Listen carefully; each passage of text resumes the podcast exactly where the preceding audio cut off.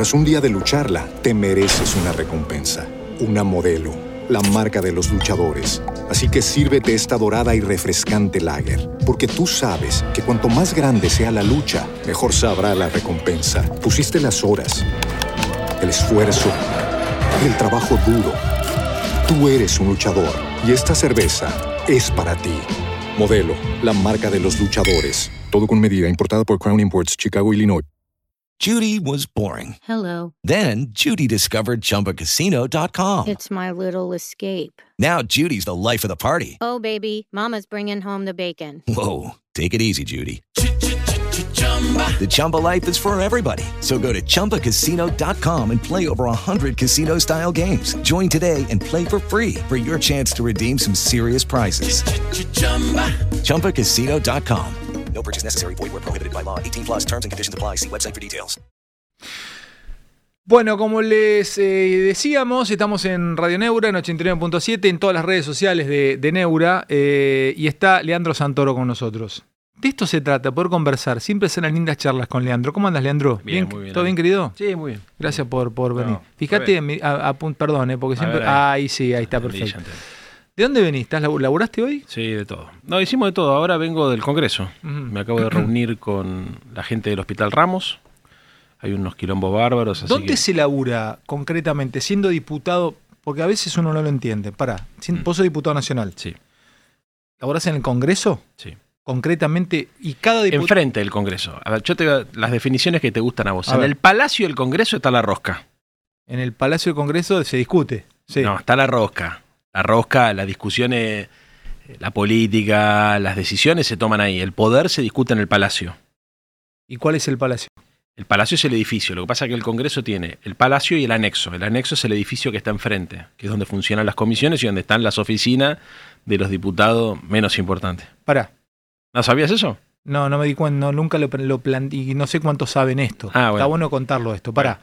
¿Viste la, dónde Si está vos la- sos un diputado la- importante, tenés oficina en el Palacio del Congreso, que es el edificio que todo el mundo conoce.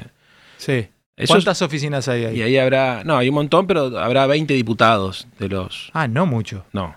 ¿Cuántos El- diputados son en total? 256. El resto estamos enfrente.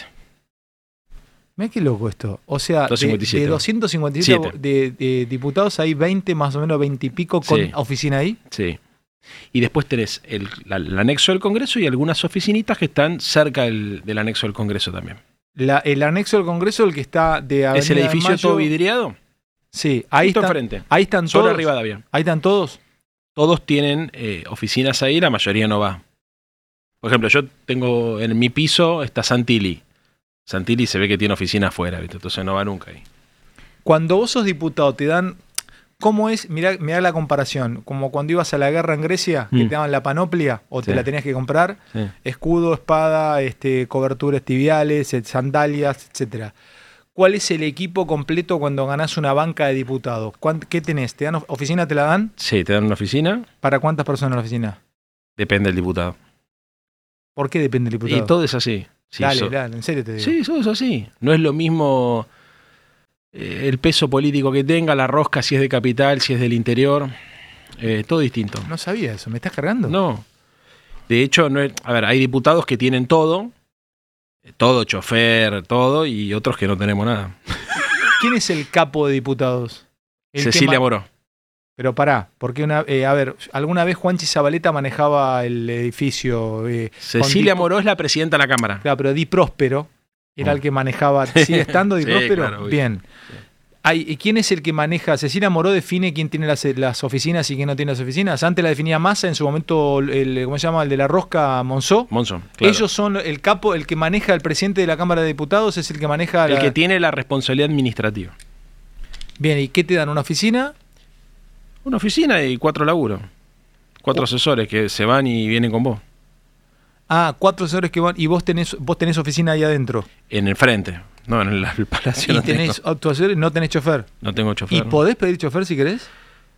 Eh, hay algunos que ya, ya no me meto en eso. Mm. Pero sí, hay algunos que, que tienen. Los presidentes de bloque tienen, algunos diputados tienen.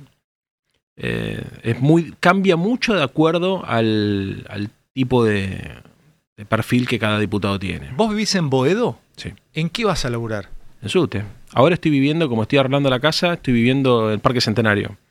Y voy en el B, ¿En serio? Sí, ¿Seguís obvio. viajando en subte? todos los días. Y me manejo en la A también. Cuando voy a la casa de mi nena más chiquita, voy en la A. Bondi no. Sí, Bondi también, pero lo que pasa es que es más fácil el subte. ¿Y qué onda la calle? ¿Cómo te llevas La con mejor, la gente en, la- boludo. en el subte? La mejor. ¿Sí? Sí. Seguro si preguntás, alguno me vio. ¿Te surgen ideas en el subte? ¿Alguno te viene y te plantea alguna Me agarraron cosa? los residentes, los reside- que recibí la semana pasada en el Congreso, me agarraron en el B. Me dijeron, che, mirá, estamos, me dijeron, perdona, no te queremos joder, ¿no? A un grupo de cuatro o cinco pibes y le dije, médicos residentes de los hospitales de la ciudad. Me, me pidieron una reunión, les di el teléfono, le dije, llamen a la oficina, hablen con Paulita, que es la compañera nuestra que funciona como parlamentaria, abogada, y arreglen con ella y vinieron a verme y estuvieron la semana pasada. Chilea, y vivís este, alquilás vos, ¿no?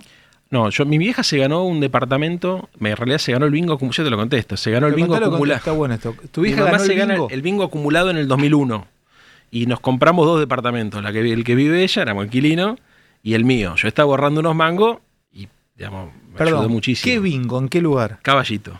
Dos vieja- pesos. Con dos pesos se ganó el acumulado. ¿Me estás jodiendo?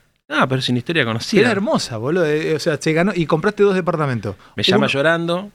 O sea, aparte me acuerdo, estaba comiendo con Alejandro Todesca, el hermano de Cecilia, y el papá de Jorge Todesca, amigo mío, fanático de Huracán, con el negro Miño y con otro más. Estaba comiendo en Cantina San Lorencista Pantaleón, sobre Carlos Calvo, 2001. Imagínate la situación, hechos mierda, yo estaba mal, no tenía laburo, obviamente alquilaba, vivía con mi vieja, situación catastrófica, ¿viste? Me llama por teléfono llorando, venime a buscar. ¿Qué te pasó? Digo, se murió Jorge, el primo de ella, ¿viste? Que sigue vivo hasta ahora, ¿no? Me dice, no, me gana el bingo acumulado. De la época serían 85 mil dólares. Y te la daban viva, la guita. Pero no te la daban ahí, la tenés que Sí, si querías te la daban ahí. Si querías te la daban ahí. Y igual le dieron un pedacito y después un cheque y bueno, nada. Fue una fuimos a buscar con los pibes. Después nos fuimos a tomar ahí a Magno, en, a festejar a Magno sobre José María Moreno y Formosa. Pues te imaginas, me cambió la vida. Hoy me das un palo verde y no me cambia la vida como me cambió la vida ese departamento. Porque alquilabas ahí. Claro, alquilábamos los dos, mi mamá se compró un departamento, ¿Y dónde alquilaban? ¿Juntos o alquilaban en separados? ese momento estábamos viviendo, sí, estábamos viviendo juntos, eh, en el, al lado de la vía del parque de, ¿cómo se llama? De, la, de Yarval y Rivadavia. digamos. ¿Vos tenés hermanos? No, Ah, sos hijo único. sí. ¿Tenés papá vos? Sí, no tengo buena relación. No, no tenés relación con tu hijo. Yo vivía en esa época con mi vieja, estaba, digamos, nada, situación de mierda, y la casa, como te decía Ale, me cambió la vida. En realidad ella se compró un departamento, a mí me compró otro, ahora lo tengo en venta. Compré, acabo de comprar un, un departamento también en Boedo, cerca, que lo estamos, estoy empezando a refaccionarlo, entonces un amigo, Adriancito, me prestó ahí en frente al Parque Centenario el de Arpadel, en Ángel Gallardo. Y voy a laburar en subte, como. Lean, ¿estás casado o separado? Ahora me junté, ¿Estás en pareja? Sí. ¿Vivís con tu señora? sí. ¿Tenés chicos con tu antigua pareja? No, tengo una hija mayor, mi hija mayor Francisca, con Cecilia, que es la presidenta de la Cámara de Diputados. Ah, ¿Cecilia Moró? Sí. Ah, no, no me. Perdóname, eh, pero viste, a veces uno se pierde esa cosa. Ah, es la mamá de tu hija. La más grande. Ah. Que entró por otro partido, ¿no? O sea, entró, eh, ella es amiga de Sergio de Massa y entró como diputada por la provincia de Buenos Aires. ¿Y tenés buena relación con ella? Sí, sí. Te llevas bien, sí. Ahora estamos peleados, pero sí, somos familia. Escucha, ¿y, y tu hija qué, qué edad tiene, la nena? Fran 16. ¿Es una nena? ¿Sí? Fra- Fran- Francisca. Francisca. Mm. ¿Es una sola que tenés? No, y después tengo con, con Clara, otra chica que no tiene nada que ver ni con la política ni con el sistema, eh, Antonia, que tiene 11. Claro, miércoles. Vos debes estar, este. Alguna vez lo hablamos, pero me gusta porque no me pasa con muchos entrevistados de la política. Vos tapás agujeros permanentemente, mes a mes, ¿no? O sea, vas eh, sacando un lado y lo poniendo No, no solamente lo de la guita, que es lo menos importante, el problema es la logística personal. O sea, por ejemplo, vienen las nenas el martes y la más grande vive en San Isidro y la más chica vive en Caballito. ¿Cómo la llevo al colegio? ¿Y cómo haces? No, es un quilombo. Es un quilombo y estoy siempre en deuda con las madres de mis hijas porque cuando pasa algo en simultáneo, eh, viste, está siempre. en- es una negociación constante, ¿me entendés? Porque Mm. finalmente son, se llevan, bueno, se llevan algunos años, pero el problema no es tanto eso, sino que tienen la vida armada, una en Caballito y la otra en San Isidro. Entonces es muy complicada la logística de todos los días. Vos, eh, vos es que yo las veces que, que hablé con vos, no tenés una relación de mucho afecto con el poder. Podrías tener mucho más poder del que tenés, sos diputado nacional, es importante, todo bien, pero no, no te vuelve muy loco. ¿no? Ah, para mi hija la viste. Vos nos viste morfando a mi mamá, a mi mujer, a mi Claro. hija, a la más grande y a mí. En, en Macano, por acá claro. cerca. Sí, estabas tranquilo comi- comiendo, me- que no mucho lo hacen eso. Estabas comiendo en la, en la calle, diríamos, en un Sí, restaurante sí. con tu viejita. Sí. Macanuda tu vieja. No, te decía eso, que no le das mucha bola al, al- al poder, no, no te volviste loco. no, ni en pedo. De hecho, sí, podría estar mucho mejor de lo que estoy, por muchos motivos. Eh, Pero no, a ver, el poder en términos de, de instrumento sí me interesa, no me interesa en términos de privilegio, de eso. Yo quiero tener una vida normal, ¿viste? El desafío de salir a la calle con vos, yo te lo agarro, para que salgamos a la calle. Sí, me imagino, vos podés salir a la calle tranquilamente. de 10. Aparte me pasa mucho, no solamente gente que nos quiere, que se siente representada, sino mucha gente que dice, loco, no te votaría nunca, pero te respeto. Vos sos como el jugador de Boca o de River que los rivales, eh, si bien no te idolatran, pero no te putean. mucho. No te putean. No. Entonces, quiero sos ser... respetuoso. Porque nunca faltó el respeto a los otros. Claro. Nunca has tenido una declaración. No, alguna vez, pero se me sacó la cadena como cualquiera, pero cuando me pasó pedí disculpa. Pero además creo que la gente se da cuenta que puede estar equivocado o acertado, pero lo que digo lo pienso. Eso es importante. Y eso yo no es, in- es innegociable. O sea, yo también me obligo a, a vivir dentro de lo que significa esto que te voy a decir como la gente que represento. ¿Entendés? O sea, vamos en subte. Entonces, la sesión pasada yo llegué tarde, no di quórum. Máximo llegó tarde también y se un- bueno, no sé si fue una decisión política o qué, pero viste que había quilombo porque no había dado quórum. Yo tampoco di ¿Y quórum. por qué llegaste tarde? Porque se paró el B, boludo. Dale, Te juro por Dios, se cortó la, se cortó la luz, quedamos todos abajo. ¿Estás cargando? No, es real. Se cortó la B. O sea, diferente a que eh, uno podría haber elucubrado, no dio quórum por una Claro. cuestión política y se te quedó sin luz del subte. Claro, se quedó sin luz del subte. Llegué, bueno. Eso para mí es importante. A ver, tengo coche, ¿no? Te imaginas, yo aprendí a manejar a los 33, 34 años por mi hija de San Isidro, para irla a buscar y llevarla. O sea, sí, o sea, no es que hago pobrismo, como diría el Pepe. Trato de vivir como vive toda la gente que represento. Vivo en Boedo, ahora eh, con mi mujer y yo, se murió su mamá, con- le dejó unos mangos, tengo en venta mi casa, Sos un compramos. clase media laburante. Claro. Y a ver si Boedo, ¿me entendés? A, ver Yo si, no- a ver si pasás este. Lo pasás tranquilamente, pero mira, hay mucha gente chateando, escuchándote. ¿Qué consideras que no me, no me tires el, eh, el muchacho ojo de papel, el clásico, eh, la inflación, no, el quilombo del día a día, de la gente que nos está escuchando, tanto en radio, en Twitch, hay muchos pendejos. ¿Cuáles son los quilombos vos que olfateás del día a día? Ah, el ¿Dónde uno, están? Es la guita que no La alcanza. guita. Eso es el uno. Vos vas al súper y ¿cómo haces en el súper? ¿Elegís precio? Mirá. Sí, yo compro, o sea, compro siempre lo mismo, ¿me? O sea, son muy, muy elemental, o sea, no, no tengo el pan lactal, el queso grande para... lo- lo- lo- no- me fijo en eso porque tampoco tengo grandes gastos, no es que voy a Jumbo, voy al chino, ¿me entendés? Ujú. Somos en ese sentido, pero sí tengo perfectamente claro cuánto están las cosas. Yo creo que hoy, si me preguntás a mí en la ciudad de Buenos Aires, uno de los principales problemas está en el alquiler. Gente que vive con los viejos que no le alcanza para irse a vivir sola, o gente que vive sola, que tiene que volver para atrás o buscarse un amigo para ir a vivir. Está muy bajo los salarios y están muy altos los ¿Te alquileres. puedo contar una cosa? Eh. Esta mañana me levanté desde las 9 que me tenía que estudiar y me puse a buscar un departamento para alquilarle a mi mamá. Mi vieja vino de San Francisco, Córdoba acá, debe estar escuchando. No me digas el precio, te lo voy a decir. ¿En dónde? ¿Tres ambientes? ¿Dos ambientes? Necesito dos habitaciones, una para ella, una para la señora que, Que la, la cuida, cuida. todo, y dos baños. Busqué. ¿Palermo? Te voy a busqué. Busqué Palermo, Barrio Norte, Recoleta, Belgrano, toda esta zona para no tenerla. Y tirame un número de cuánto crees que vale un departamento alquilar en Palermo, etcétera, etcétera. 200 lucas, 180. Con expensa 250. Posible, Y- boludo. y- pero en serio te digo, ese no, no, es eh, eh, no sé, es imposible. O sea, yo lo voy a- lo puedo hacer, no, no, no, no, no me estoy quejando, al contrario, estoy tocado con la varita mágica, me rompo el culo laburando también, y lo voy a hacer, pero me- mientras lo buscaba, digo, ¿cómo hacen? O sea, el, el, el- el laburante, imposible. ¿Cómo, ¿Y cómo entras con un 800 lucas de, de garantía y todo? me preguntas a mí, de mi sector social de donde yo provengo, tengo la sensación que ese es el principal problema. Eh, después está el tema, para abajo el tema del morfi, ¿no? Gente que dice, bueno, Sí, ¿cuántas veces por semana comemos carne? lo entiendo, Lean, pero andate a ese problema que es clase media Mm. o el problema de laburante o los pendejos que están escuchando el, el- el programa del otro lado y que de pronto tienen 19, 20 y que tienen ganas ya de alquilarse algo y irse solos. ¿Cómo haces? Posible. No Posible. manera. No tenés manera. Te voy a decir un problema que vamos a tener dentro de unos años. Jubilado con la mínima sin propiedad. Va a pasar. Hoy no está ese problema. Hoy mi vieja, bueno, se ganó el bingo, pero No lo había pensado. Tenés razón, la mayoría de los jubilados los que hoy están alquilando cuando Son- se jubilen, son de una época en donde pudieron comprarse una casa. su casa. Es buenísimo. Es buenísimo. En 10 años vas a ver jubilados. En situación de calle, Ale. Porque van a tener que elegir entre alquilar o morfar.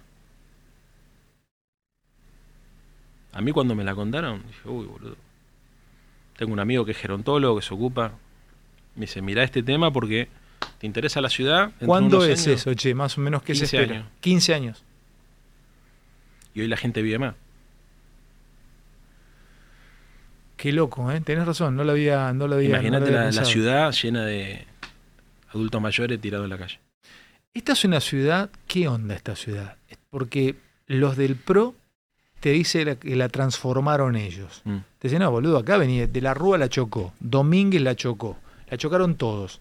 Vinimos nosotros y la cambiamos. Es una ciudad de que llegó Macri, la pasó mal el primer, eh, la primera etapa, segunda etapa ya el tipo la encontró y ahora mira lo que es esta ciudad. ¿Qué onda? Es injusta. ¿Injusta? Mm. Explícamelo, justifícamelo. De Rivadavia para el norte, todos se quejan porque cambia muchas veces la vereda. ¿Lo escuchaste? Cambia muchas veces la vereda. Algunos dicen, hay un negociado. Yo no sé si hay un negociado, pero bueno, cambia muchas veces la vereda. De Rivadavia para el sur, cemento alisado. No ponen veredas en el sur, ponen cemento alisado. No lo había pensado. De Rivadavia para el norte. De Rivadavia para el norte anda una plaza, los juegos parecen Disney. De Rivadavia para el sur, cerca de mi casa, está todavía, viste, ese tarro de petróleo con cuatro cosas, el caballo. De Rivadavia para el norte, la infraestructura escolar de los colegios públicos, determinada calidad. Para el sur, la tasa de homicidio. De Rivadavia para el norte, de Rivadavia para el sur, parece Rosario, Buenos Aires. El promedio general no. Eh, el subte. El E, donde que me tomo yo cuando voy, voy en Boedo. Ahora me estoy tomando el B porque estoy transitoriamente en Parque Centenario. Pero el E tiene otra frecuencia y otro- todo distinto. El D tiene aire acondicionado. Hmm. Es injusta, boludo. Los Bondi también. Los Bondi también, eso es ot- otro mambo, pero eh, todo lo que tiene que ver, por ejemplo, política educativa, se nota muchísimo. No hay guarderías en la ciudad. Debería haber incluso escuelas infantiles, decimos nosotros. Tráeme dos cafecitos si puedo, Gaby, si lo invito a Lean. ¿Y Dale. por qué los tipos lo hacen así? ¿Se les va de las manos o lo piensan No, así? no, a ver, yo creo que es un estilo. Ver, No es que se lo va de las manos. Yo, a ver, yo me decís, che, la reta la chocó, no, no la chocó. Eh, ¿Hizo cosas bien? Sí, la gente no es estúpida. Si vos te fijás en todas las encuestas, mira el 50 puntos, porque algunas cosas hicieron bien. Yo creo que también ellos. eh, a ver, no se explica el macrismo en la ciudad sin Cromañón. Pará, Cromañón. pará, me estás dando. Es, es buenísimo, pará, me, me encanta. Por- Por eso se necesitaba tiempo para charlar con vos. ¿No se explica el macrismo en la ciudad sin Cromañón? Claro. Explícamelo.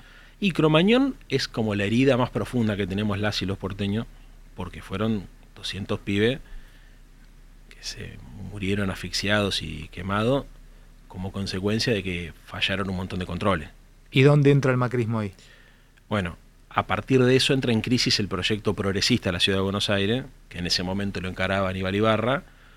Aníbal Ibarra había hecho una gestión, desde algún punto de vista, si tenés en cuenta el contexto de la crisis del 2001, bastante decorosa, porque la recaudación se había destruido, o sea, cuando se destruye la economía argentina es muy complicado para todos, y era un gobierno con muchas dificultades que había tomado decisiones, yo creo que correctas en algunos aspectos, había invertido más en educación y en salud, pero había un déficit con el ordenamiento del espacio público y obviamente Cromañón deja a la vista un problema enorme que era el problema de la corrupción en un área sensible como el control del espacio público. ¿Por qué había 6.000 pibes o 5.000 y pico de pibes en un lugar donde entraban 2.000? coimieron a alguien, ¿Y el macrismo cuando entra? lo voltean Ibarra, lo destituyen Ibarra, y el macrismo cuando entra, primero aprovecha esa situación. O sea, la, verdad la ciudad tenía mucha guita invertida, por ejemplo, en salud y en educación, de hecho los docentes lo recuerdan muy bien Aníbal, pero eh, Macri ganó la elección haciendo el salto al bache, porque las prioridades eran obvias entre financiar la educación y la salud o financiar, no sé, el espacio público, la decisión era financiar la educación y la salud. Cromañón pone en crisis todo, hace un agujero político en la ciudad. Macri aprovecha esa situación, ya venía de Boca, bueno, Bianchi también, o sea, en realidad Macri fue un tipo muy inteligente que vio en Boca, en realidad, eh, el lugar para saltar a la popularidad, al principio le fue mal, después lo encontró a Bianchi, le hizo ganar todo. Bueno, eso lo mostraba como un tipo exitoso, eficiente. En la ciudad de Buenos Aires la sensación es que había un Estado ineficiente, que se proponía hacer cosas que no cumplía. Y Cromañón es un poco eso, ¿viste? 200 pibes porque no funciona el Estado. Es, es interesante tu, tu corte, es un corte, lo, lo, lo, justificas. Estamos charlando con Leandro Santoro. Sigo preguntándote cosas, Facu, eh, leí justo ahí, leí Facu García ahí. Escuchame una cosa. eh, vos sos radical, vos venís del radicalismo. Yo hoy me siento más alfonsinista que radical. Bueno, pero es una categoría dentro del radicalismo. Porque si vos le tenés que explicar, lo que pasa es que si yo te digo, poneme en un papel Pero cinco fácil, atributos del eh, radicalismo. Es fácil decir. eh, Estéticamente soy eh, radical. Si yo me- la vez Sí. pasada me lo dijo Pagni. Me dice, bueno, me presenta en su programa y dice, acá lo ven a Santoro, blazer azul, camisa blanca, habla correcto, no se traga las S. Eh, ve un dirigente radical, pero no, la singularidad de Santoro es que está en el frente de Me dijiste estéticamente, yo lo, lo tomé como una categoría kantiana, estética de los No, pero- sentidos, o sea, no nada que ver, dale. Y Filosóficamente también, porque es, por ejemplo, sí, claro, tengo cosas kantianas, ¿me entendés? O sea, que es la Sí. raíz filosófica de, del radicalismo, del irigoyenismo, que viene del krausismo, que ¿y toma ¿tenés mucho de algo de eso. peronista? Sí, soy no binario. Porque en ¿Pero cómo te autopercibís? No, hoy como no binario. O sea, en, el- en el- en algún punto me parece que el radicalismo es asociado con una serie de valores y de disvalores que hicieron entrar en crisis mi propia lo- identidad sí, política. Ya te lo tenemos. ¿eh?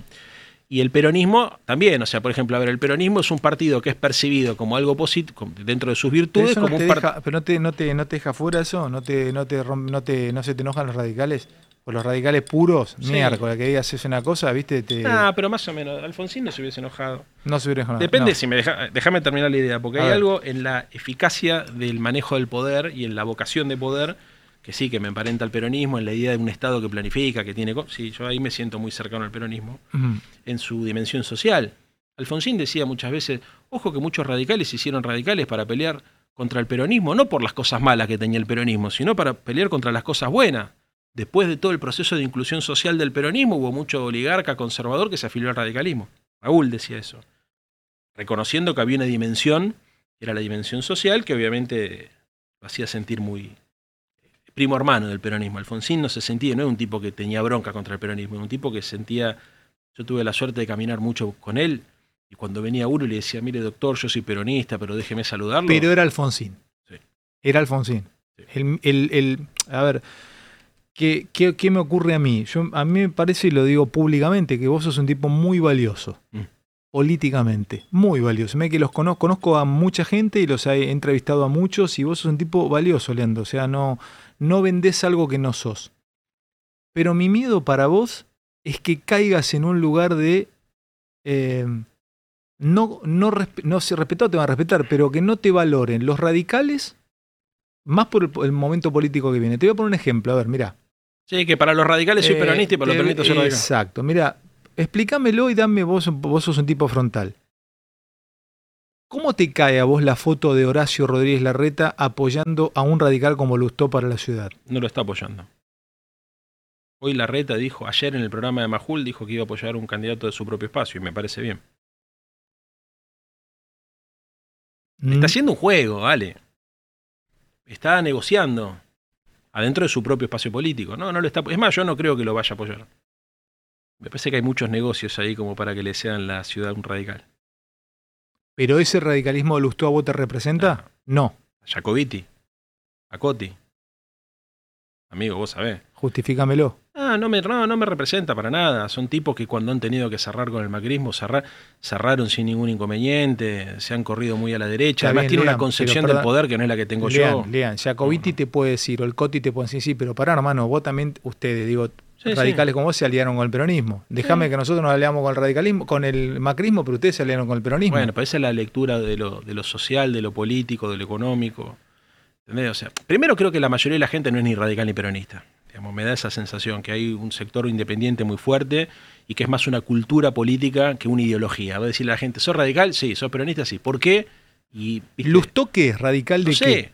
Lustó fue ministro de Cristina, fue presidente del Banco Provincia con Felipe ¿Pero Solá. qué es? No sé, que lo se defina él. A mí ese radicalismo no me gusta. Ese radicalismo no me gusta.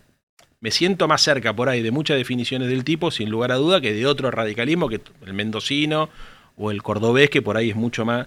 Pero es un espacio donde ellos, por ejemplo, desde el espacio de Lustó han propuesto la dolarización de la economía. ¿Viste? Entonces, si esto que están diciendo, ¿saben lo que están diciendo? O sea, una cosa es Martín, creo yo, como producto estético, como producto político, hasta como persona. Yo eso no lo, no lo analizo, digamos. Uno puede encontrar similitudes en su forma también, es respetuoso, es un hombre. sí, sí, yo sí. no tengo, no tendría ningún problema. Ahora, yo los conozco a los radicales. Sé quién es eh, Daniel Angelisi, sé quién es el Coti, sé quién es Jacobiti, sí, sé quiénes son. Eh, sé qué concepción tienen del poder. No es la que tengo yo, ¿vale? No es la que tengo yo. Pero ¿y vos qué, qué querés hacer? ¿Qué harías vos? ¿Qué- Yo creo, a ver, tampoco lo quiero plantear en términos ¿Pero vos serías personales. candidato en la ciudad? No sé, voy a ver. Eso es algo que tiene que de- definir un conjunto de compañeras y de compañeros.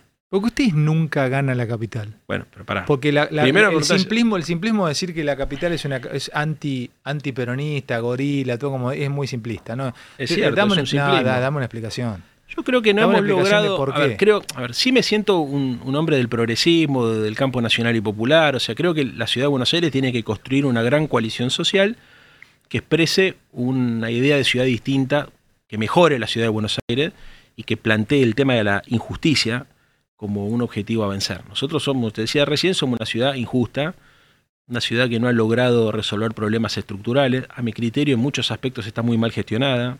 Hay problemas enormes en materia de inseguridad, en materia de espacio público, en materia de... A nivel guita es fácil gestionarla. ¿Tiene guita esta ciudad? Sí, tiene, o sea, fácil no es nada. Este que te Pero dicen, tiene pero guita. tiene dos billones de millones de pesos. Dos billones de pesos, dos millones de millones de pesos de presupuesto. Más. Dos millones y pico. Y la famosa Mucha guita. Y escucha, Mm. eh, que también simplemente te lo quiero preguntar, vos, eh, me, me lo explicas fácil. Escucha, el tema de, de que el pelado eh, desparrama pauta para todos lados. ¿Es, eh, ¿es así? Esta me la dejás para que te haga el gol, ¿no? Dale. Porque es tu, Hacelo. es tu bondad. Sí, obvio, lo sabe todo el mundo. A ver, no solamente por la pauta tradicional y lo que gastan en publicidad, creo que están gastando 25 millones de pesos por día. Por día, dale. Sí, dale, sí, sí. Sí, es una fortuna. Es fuera de lo común. Además, en la legislatura se quiso votar esta semana que pasó, el jueves pasado, una ley para poner en cada una de las publicidades del gobierno un aviso diciendo este es un aviso financiado con el ingreso público y no lo dejaron. ¿Eh? O sea, porque está, tenés la publicidad que se hace, la de la Ciudadano Para, la institucional, y después tenés la pauta que va a los medios y a los periodistas. Inclusive muchos periodistas que reciben pauta, metele un programa como este, o de cualquier cosa, de cualquier índole, que recibe pauta, pero no dice, no, no pasa el anuncio de la ciudad o de la legislatura, no lo pasa, simplemente lo dice. Y lo mismo pasa con las encuestadoras, con las consultoras.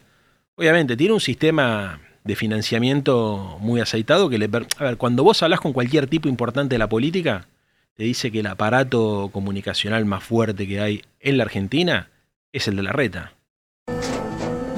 Tras un día de lucharla, te mereces una recompensa, una modelo, la marca de los luchadores. Así que sírvete esta dorada y refrescante lager, porque tú sabes que cuanto más grande sea la lucha, mejor sabrá la recompensa. Pusiste las horas, el esfuerzo, el trabajo duro.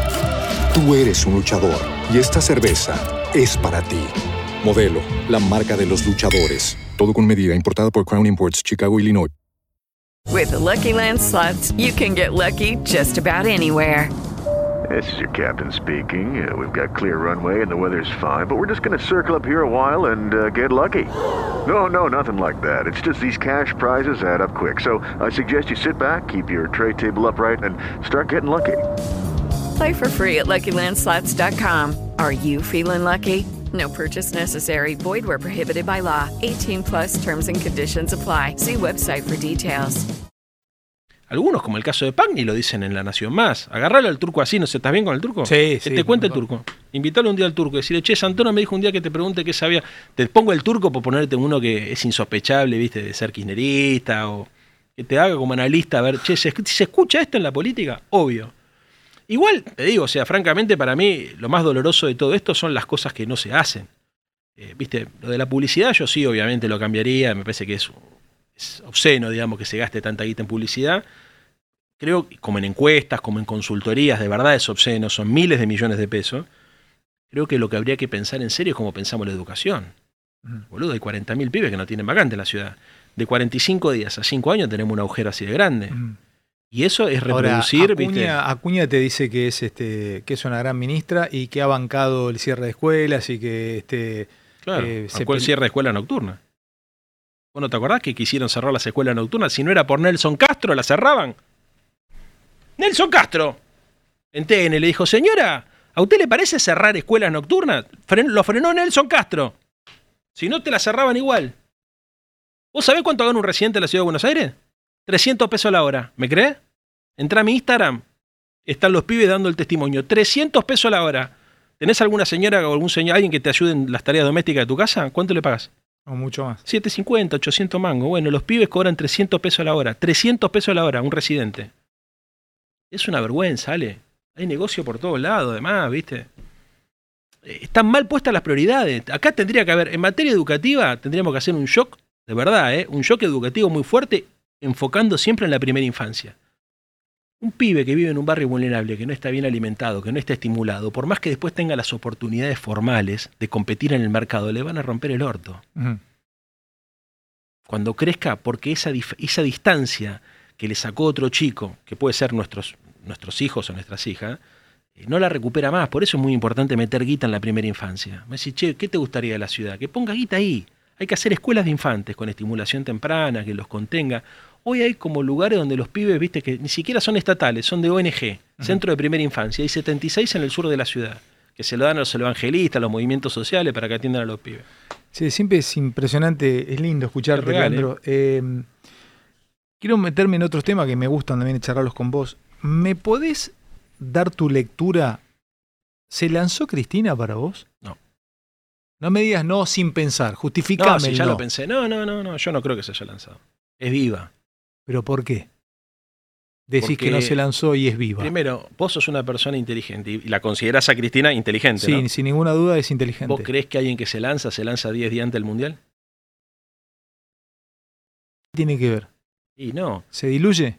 por supuesto. Una, perso- una persona como Cristina, si tomara la decisión de pelear por la presidencia de la nación, Pero tengo, voy a hacer lo que tenga que hacer, que es, es el oráculo de Delfos, este, este va a militar, ambiguo, pero va a hacer lo que tiene que hacer. Ella, difícil de hacer lo que tiene que hacer. ¿Se lanzó? No, es otra cosa. Cuando vos tomás la decisión de lanzar una candidatura, eh, sos taxativo. Yo creo que ella lo que está diciendo es que va a laburar va como militante político para que al proyecto le vaya bien. No dijo, voy a competir por la presidencia de la nación.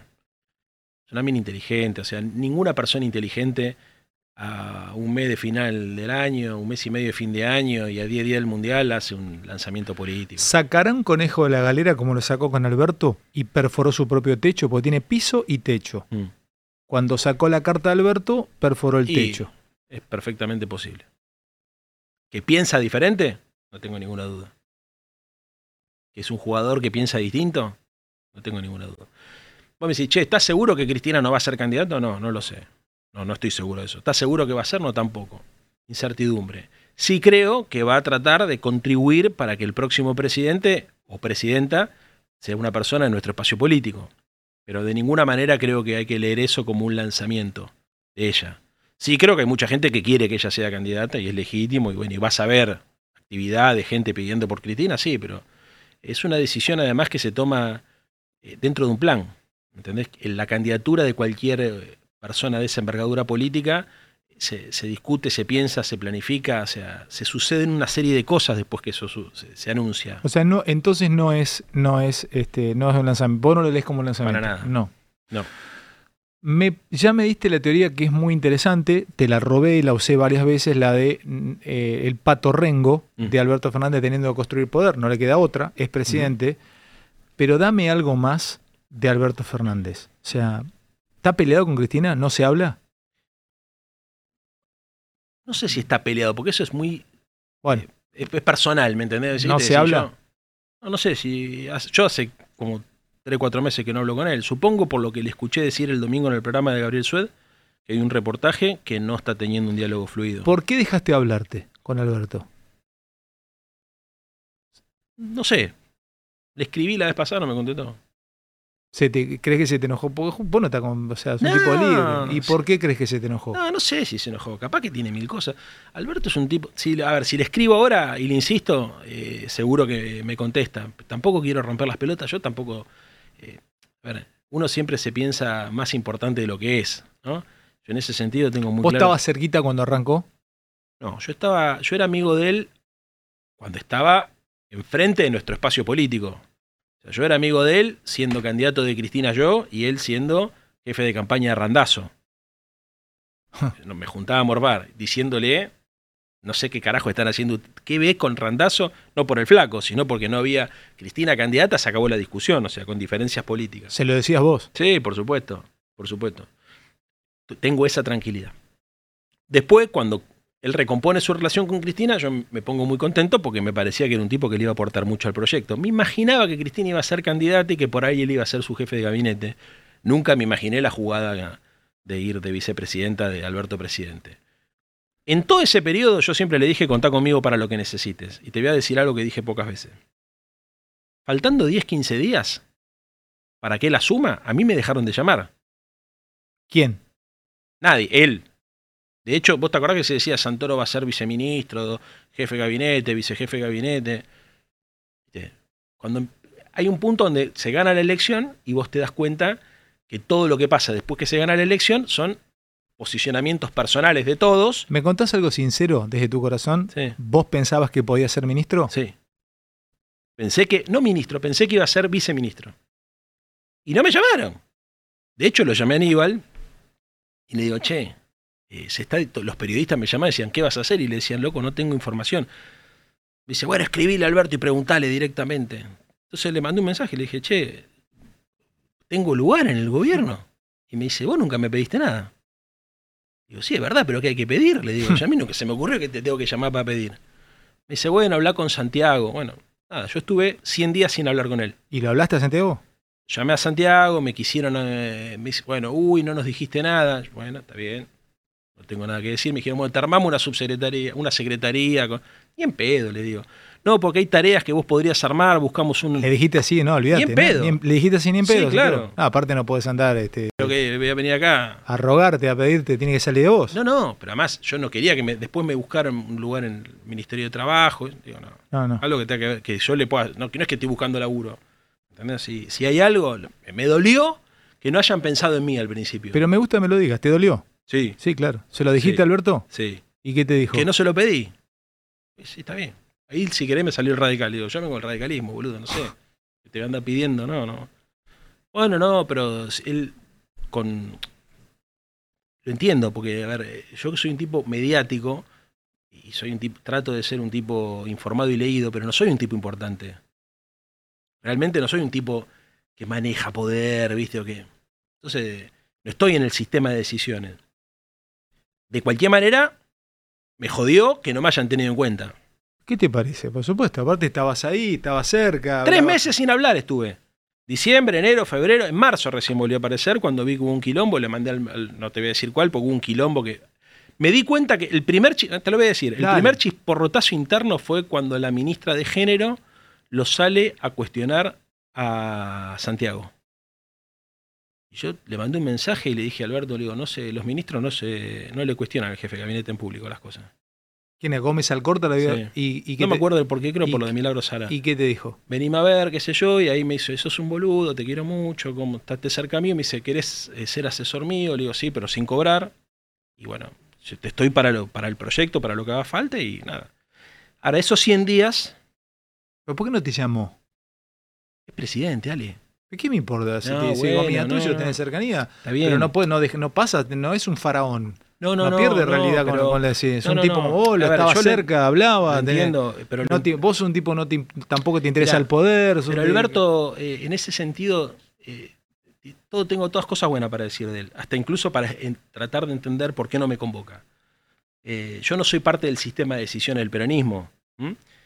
No soy parte Claro, tampoco... estás en el medio de todo vos, pero no sos. En el, fun- en el fu- En el en el fondo, fondo, claro. lo- me, me duele decírtelo, no, no. sos nada, No. no terminás de manejando sí soy- poder. Sí, sos. Con soy la ent- gente. Pero pará, pará, pará, pará, pará. Sí, sos. Salimos a caminar y camina tranquilo en la Sí, yeca. total, Todos los demás de lo que me nombraste no pueden caminar por la calle. no sé. Y sí, difícil.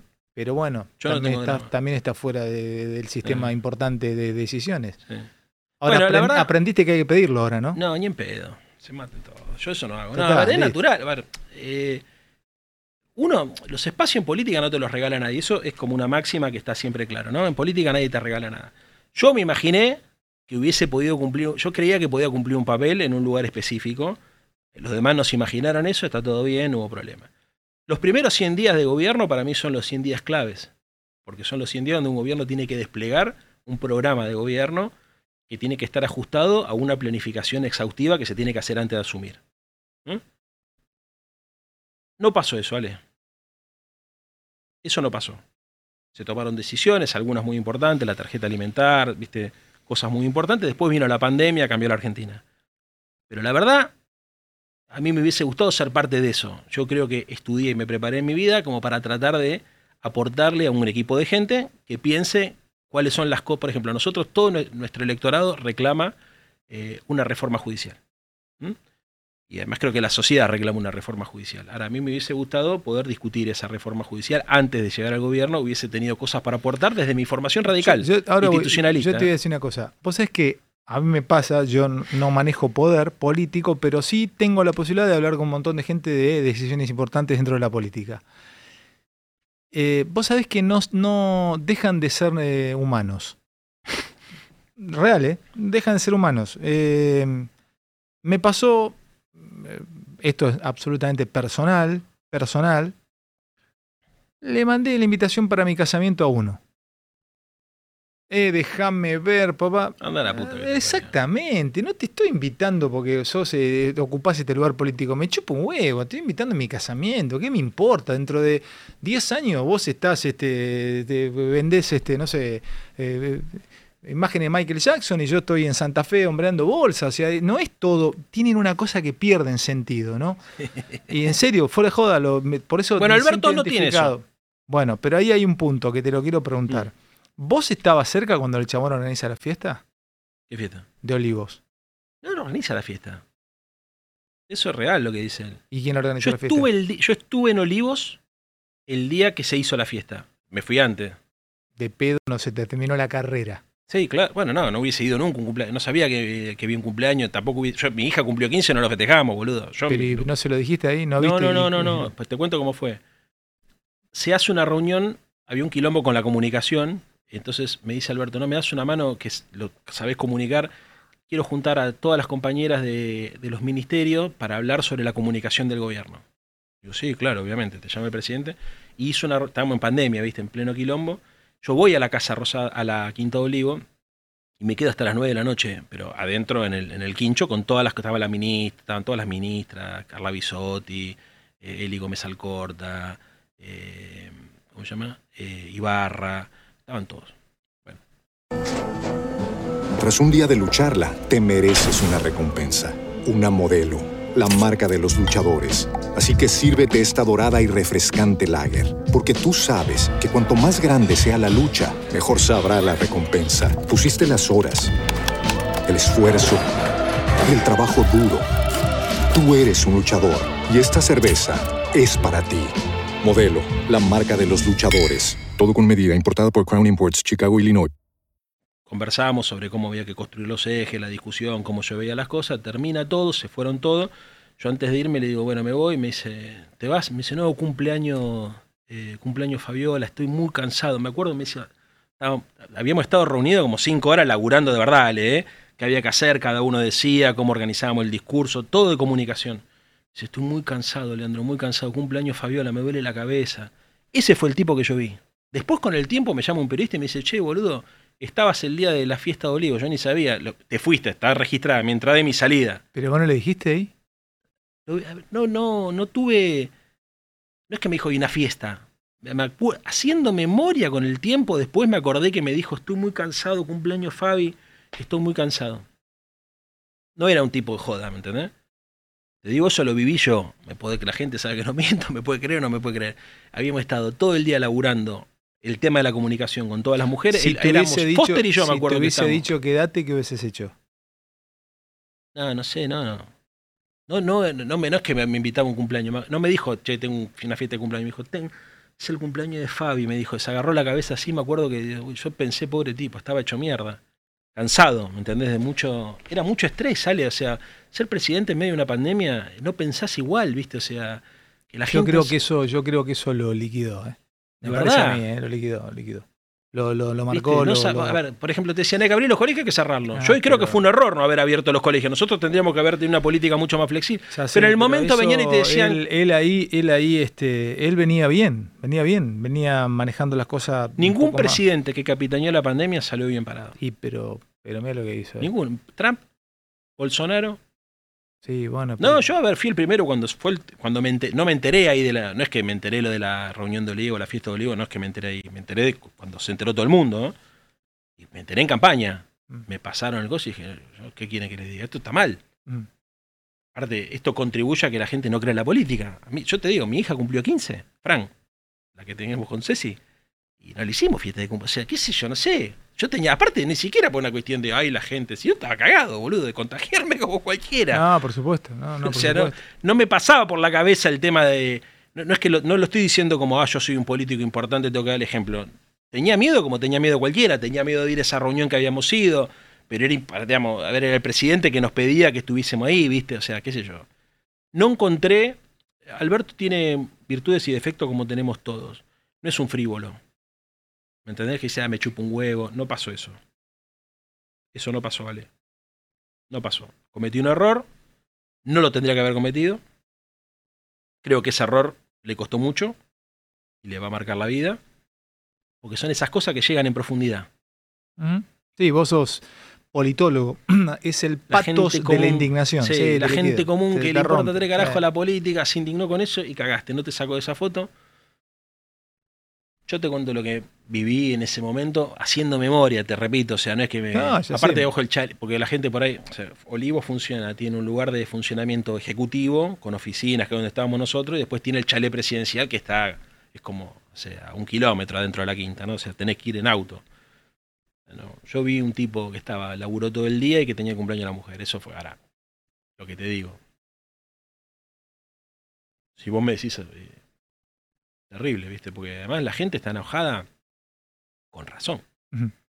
Escúchame, te quiero aprovechar unos minutos más. Mm. Eh, contame de, de, de- de la cámpora. ¿Vos te llevas bien con los pibes de la cámpora? Sí. ¿Tenés relación con. Máximo? ¿Hablaste alguna vez? Sí, obvio. Pero sí, obvio que tenés, te, escribís con, con tenés, Sí, tenés relación. Si sí. tengo el Telegram, sí, tengo. Hablás. Sí, hablo.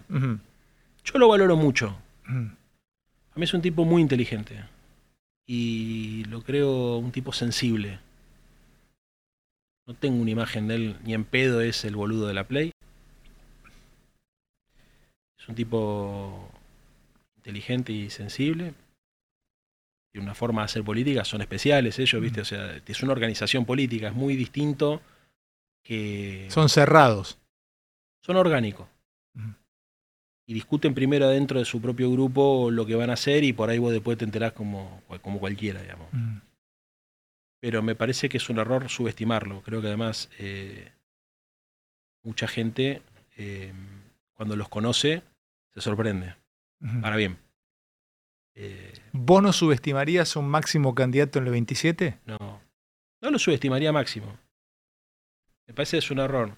Creo que es un tipo que, obviamente, o sea, vos ves, tiene los números por ahí, viste, carga con el peso de ser el hijo de dos presidentes, etcétera, etcétera. Y, y mucha y también un sector de la prensa se, se la agarró muy en particular con él. Ujú. Pero me parece que es un tipo es un tipo valioso, sin lugar a dudas.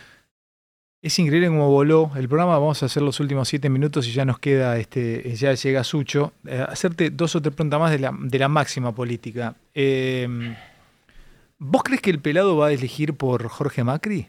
Perdón, este, que Patricia Burri va a elegir por Jorge Macri, ya eligió por Jorge Macri y el pelado va a tener que encontrar un candidato suyo o para vos ya tiene candidato en la ciudad. La reta ya tiene candidato en la ciudad. ¿Quién es para vos? Quirós. Epa, ¿sí? ¿Va a ser Quirós? Mira que, mirá No, sé si va a ser. Pero te, vos, tu Sí, lo lucubración sé. es que lo tiene y es Quirós. Sí, lo sé, lo sé. El hombre que le gustaría a la reta que lo suceda es Quirós. Claramente. Después habrá que ver si logra construir el escenario para posicionarlo. Ujú. ¿Vos le pones una ficha a Macri presidente? No sé la. A ver, si- eh, en términos de si creo que tiene chance de ser. Sí, Sí, pero creo que no va a ser. sí, pero creo que no va a ser. Es, eh, eh, a ver, contame. ¿Tiene chances de...? Sí, yo creo que si quisiera podría ir. Y le puede pasar algo parecido a lo que le pasó a Cristina en el 2019. ¿Entendés? ¿Qué le pasó a Cristina en Y que 2019? Cristina estaba competitiva, pero había llegado a la conclusión que si ella era presidenta iba a tener muchos problemas para gobernar. Creo que a Macri le puede pasar algo parecido, que puede estar... con- A ver, que el jefe político de Juntos por el Cambio es Macri, no tengo la menor duda. Yo no lo subestimo a Macri. Él dice, Macri dice que hay un que cambió el tiempo. Hegelianamente el espíritu cambió. Entonces él El no- espíritu ordenador cambió. Sí. Bueno, debe ser, para él debe ser muy injusto porque esta sociedad actual, este clima de época, este, está más cercano con su real comprensión de los fenómenos sociopolíticos. Sí, él dice que, lo que dice claro. ahora, él dice que lo que dice Ah, ahora... sí, no tengo ninguno. que eh, él está mu- mucho más a la derecha ah, sí. de lo que estuvo en el No, 2015 que cuando fue candidato. Antes, no podía decir cosas este, que Claro. políticamente lo destrozaban, ahora te dice cierre aerolínea, etcétera, etcétera. Claro, eso sí, estoy seguro que es así. Lo que pasa que también creo que la luna de miel de él sería mucho más cortita, entonces él tendría menos margen para el error, con lo cual si él calculara lo que tendría que hacer y quisiera hacer algo por la Argentina y no por él, eh, creo que sería un error que él se presente como candidato, digamos. Pero pensado desde los intereses de él, ahí como politólogo, ¿me entendés? Si vos me decís, che, vos como eh, politólogo, ¿qué le recomendarías a un tipo como Macri? Le recomendaría que no se presente porque tendría muchas dificultades para gestionar políticamente. Más allá de que ¿Y para vos viene un tiempo más de palomas o de halcones? Te planteo esto porque Rodríguez Larreta dice que es él y Bullrich estuvo sentada, la última nota antes de vos fue Bullrich y me dijo, no hay lugar para los tibios. ¿eh? Es el, mom- el momento que viene, hay que acelerar. Depende las- cómo cierre la inflación el año que viene. Massa dice que la podría poner en, en dos, digi- en, en dos puntos este, mensual. Gana la racionalidad. si la pone en dos puntos y pico? Para, si Massa acomoda, acomoda, ¿no? Dentro de todo el quilombo que hay, y te clava para marzo-abril 2-1 o 1-8 mensual, 2-1 o 1-8 mensual, vos decís que eh, eh, los candidatos van a ser este, palomas Racionales. racionales. Si no logra eso, Se radicaliza todo. epa, mira qué bueno, este, este- está bien ese- ese- esa, esa conexión. O sea, lo, lo económico va, va a marcar el, duda. el- el- A mayor descontento, mayor mercado para lo que vos llamás los halcones, ¿no? Que para mí la ultraderecha o los sectores más radicalizados. ¿Y para vos como politólogo va a ser una elección en balotage o una elección que se va a cerrar en primera? en Depende primera? cómo esté la macro y la gente el año que viene. Eso es, definitivo. A ver, Ale, de acá a un año puede pasar tantas cosas. Sí, pero ya no tantas. No, ¿eh? sí, sí. Ya no tantas. No, pero ¿eh? a ver, vos me estás planteando una elección, se puede ganar en balotaje en primera vuelta, eso es la construcción de mayorías. Vos pensá que nosotros estamos en un escenario de dispersión, de fragmentación social. No, la, la ci- la sociedad no se está fracturando, se está fragmentando. Esa fragmentación se va a reacomodar, es como un magma. ¿Entendés? ¿Alrededor de qué se va a reacomodar? Y bueno, una situación de colapso social, sí. Una situación donde la cosa se acomoda y el frente, ta- tal vez, viste, Sergio, Alberto, los que la sociedad perciba como los que, los que ayudaron a ordenar la macro y a ordenar la vida cotidiana, porque la macro finalmente se ve en el súper, cuando vas a comprar al chino, ¿no? Bueno, y eso los puede posicionar en una situación completamente diferente a la que están hoy. Entonces, Mañana la cosa empieza a mejorar, de verdad, ¿viste? Empezamos, porque sabemos que estos próximos dos meses son difíciles por todos los reacomodamientos que tiene que haber. Pero Sergio tiene un plan en la cabeza, si ese plan en la cabeza funciona, la gente siente que marzo, abril, mayo, junio, todo va para mejor. La- los números de la economía, el problema es la inflación, pero después la actividad... Pero vos lo ves a Sergio como candidato si, me, No, si, no sé, lo que estoy diciendo es, si llegara a suceder, que te estoy diciendo que son 6, 7 meses es mucho tiempo en la Argentina. Claro, tenés razón. No sé, no se sabe. O sea, vos me decís, ¿se podría ganar el balotaje? Depende del escenario. Depende del escenario. Cerrame vos con estos últimos tres minutos. ¿Qué vas a hacer vos? Vos tenés mandato hasta... No, yo tengo tres años de mandato. Sí quiero laburar para que una compañera o un compañero, puedo ser yo o no, encabecen una fórmula que sea abierta, competitiva y que le pueda disputar a la derecha a la ciudad de Buenos Aires. Pero en el lugar donde yo creo que hay que disputarle, que es en el terreno de las ideas.